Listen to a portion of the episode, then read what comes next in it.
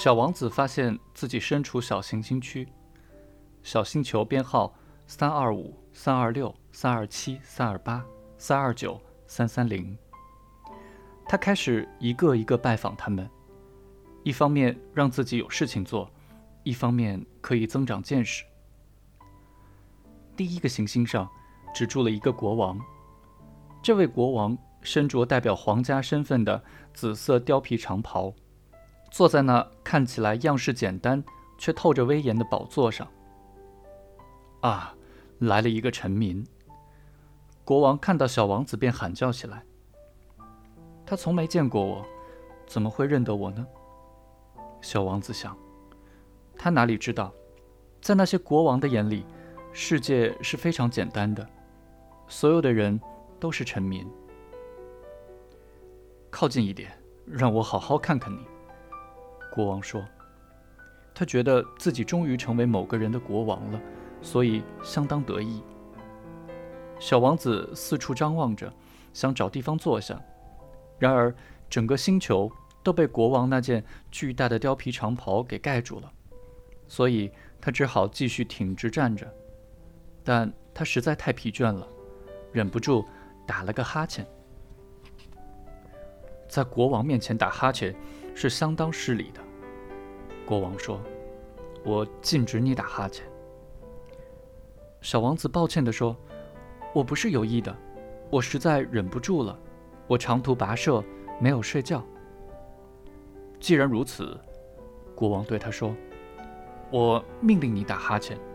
我已经好久好久没看过人打哈欠了，打哈欠可是很少见的。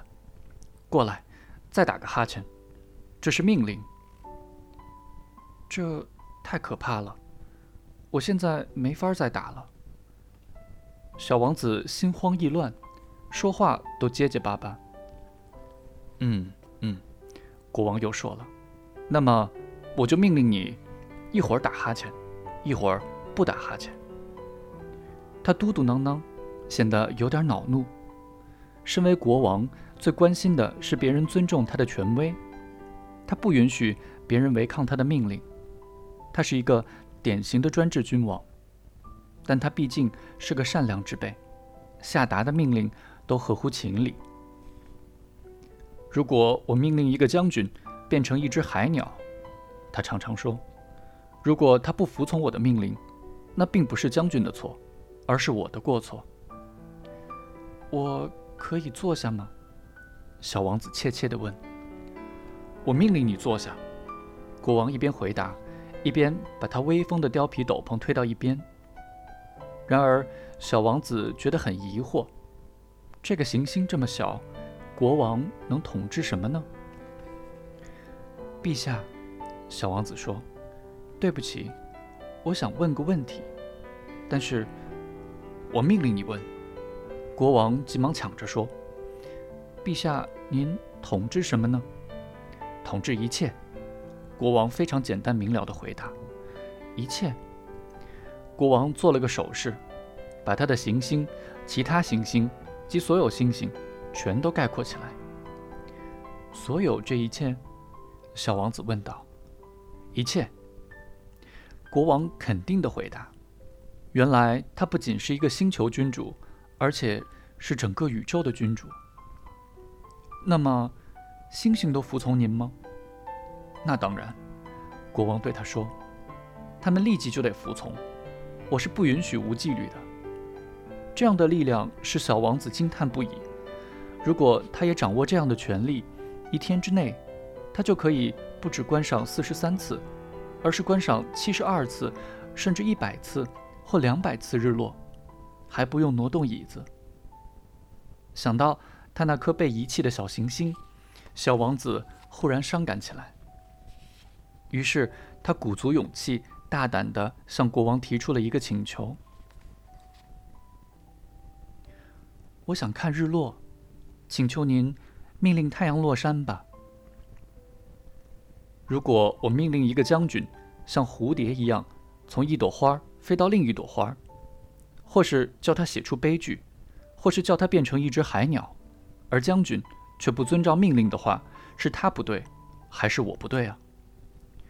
是您错了。”小王子不假思索便脱口而出：“一点也不错。”国王接着说：“向每个人提出的要求，应该是他们所能做到的。权威首先应该建立在理性的基础上。如果命令你的老百姓去投海，他们非起来革命不可。我的命令是合理的，所以我有权要求别人服从。那我的落日呢？”小王子说：“他从来不会忘记他所提出的问题。你会看到你要求的落日的。我会发布命令，要科学管理一个国家，下命令应等时机成熟。什么时候时机才成熟呢？”小王子问。“嗯，首先我要查看大黄历。嗯，要等到今晚十时四十分左右。”你会看到他们怎样执行我的命令。小王子打了个哈欠，他对于他将不会等到日落感到很遗憾，而且他已经感觉有点无聊了。在这里，我没有别的事可做，他对国王说：“我要走了。”不要走，这位因为刚刚有了一个臣民而十分骄傲自得的国王说道：“别走。”我任命你为大臣。什么大臣？嗯，司法大臣。但这儿无人可审呀。这可不一定。国王说：“我还没有游完我的领土呢。我年纪大了，这里也没地方可以放马车，走路又太累。”哦，可是我已经看过了。”小王子说道，并探身朝星球的那一侧看了看，那边也没有一个人。这样的话，国王回答：“那你就审判你自己好了，这可是最困难的。审判自己要比审判别人难得多了。如果你能很成功的做好这件事，你就会成为一个真正的智者。”我吗？小王子说：“随便在什么地方都可以审判自己，没有必要留在这里啊。”我想，国王又说。在我的星球上有一只老鼠，晚上都能听到它的声音。这样吧，你可以审判它呀，你可以偶尔判它死刑，它的死活就看你如何审判了。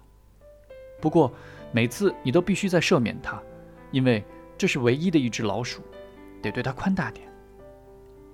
我不喜欢判任何人或任何东西死刑，小王子说。再说，我要走了。国王大叫：“不！”